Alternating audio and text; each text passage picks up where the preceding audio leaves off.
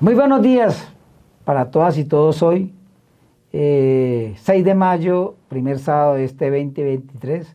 Saludo especial para quienes ya están conectados con nuestro programa del Solidario. Hoy, este editorial quiero dedicarlo a las cosas que pasan en nuestro país.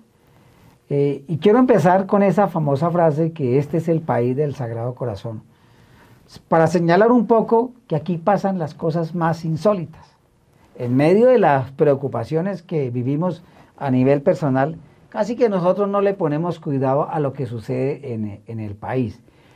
Aquí se convive con la corrupción, se convive con la violencia, nos importa muy poco lo que le pase a la gente más vulnerable de nuestro país. No levantamos la voz ni hacemos marchas multitudinarias contra el maltrato a nuestra niñez, ni contra eh, eh, los asesinatos de líderes sociales, y mucho menos nos inmutamos pues con la cantidad, por ejemplo, de feminicidios que ocurren a diario en el país. Mm, aquí podríamos describir de esto que yo estoy diciendo muchas cosas que han pasado eh, y casi que nosotros ni nos damos cuenta. Hoy particularmente quiero referirme a lo que ha pasado en estos días en el país y que la prensa y que nosotros no le damos importancia, la dejamos ahí eh, como de segunda o tercera mano. Por ejemplo, eh, mientras que muchos países, por ejemplo como Estados Unidos, España, Francia, Noruega, Irlanda, Reino Unido, Rusia, Brasil, México, Chile, entre otros países y muchos países, y organizaciones como las Naciones Unidas, la OEA, y más de 188 eh, organizaciones de derechos humanos le han dado el respaldo a la paz total propuesta a este presidente y columna vertebral de su programa de gobierno, los partidos de oposición pues cada día miran a ver cómo le colocan un obstáculo para que las estrategias implementadas no salgan adelante, adelante y para que haya traspiés en esta política.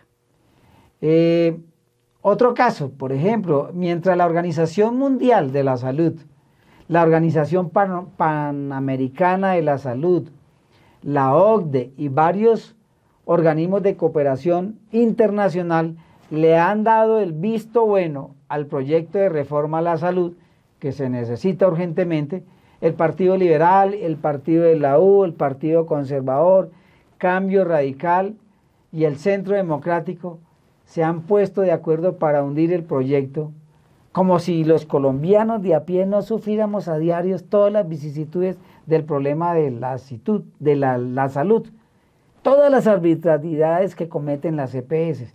No entregan las citas a tiempo, las citas para especialistas demasiado largas, los problemas para que le aprueben un examen de alta complejidad, la baja calidad de los medicamentos, la falta de atención médica en las regiones más apartadas, entre otras cosas, populan y no se dice nada. Nosotros no decimos nada.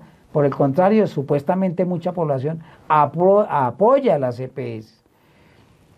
En otro caso, mientras el gobierno, a través del proyecto de reforma laboral, pretende acabar de una vez por todas con las inequidades de los trabajadores, mejorar la formalidad en los contratos de trabajo, y que haya un pago justo para los trabajadores, los empresarios han elevado su voz de protesta porque según ellos, esta reforma llevaría a, aumentar el desempleo.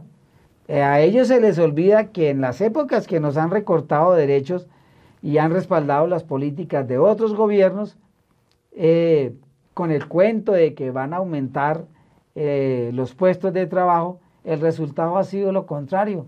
Llevamos mucho tiempo con el indicador de desempleo por encima del 10% y lo que ellos han dicho es contrario, o sea, no ha pasado nada. Bueno, y los medios de comunicación y la gente no dice nada. Mientras el gobierno de Gustavo Petro propone una reforma pensional que brinde la posibilidad real de alcanzar una pensión digna para la vejez, los fondos privados aglutinados a través de asofondos, dicen que este proyecto es insostenible fiscalmente y afecta a los jóvenes, cuando la realidad es que los jóvenes no encuentran un trabajo estable para poder aportar para la pensión. Y muchos no están afiliados a, fondos privados de pensión por los contratos de, la orden de prestación de servicios. Y entonces, ver la posibilidad de, alcanzar una pensión se reduce sustancialmente.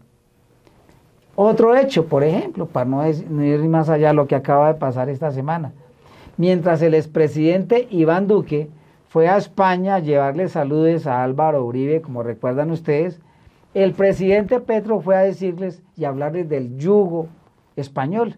Y la prensa no comentó absolutamente nada de este hecho de carácter político.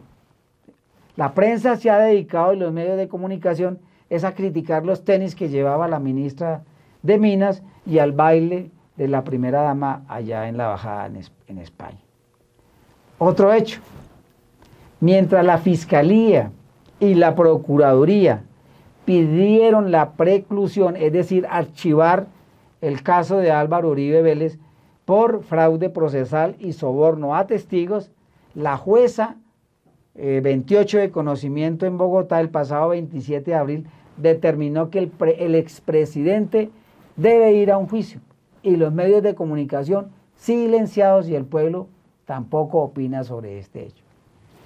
Mientras nuestros medios de comunicación están expectantes hoy por la posesión del rey Carlos III, no se destacan varias cosas importantes en el país y o pasan a un tercer plano.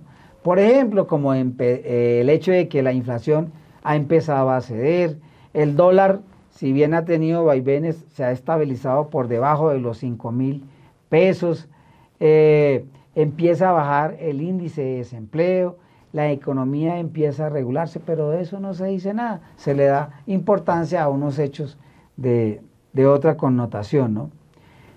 Y como pueblo siempre actuamos en coyuntura.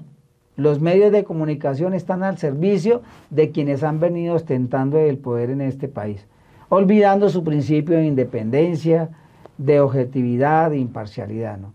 El común de la población pues se deja influenciar, no averigua y se apartan un poco de la realidad que estamos viviendo. Esas son algunas de las muchas cosas que pasan en este país del Sagrado Corazón.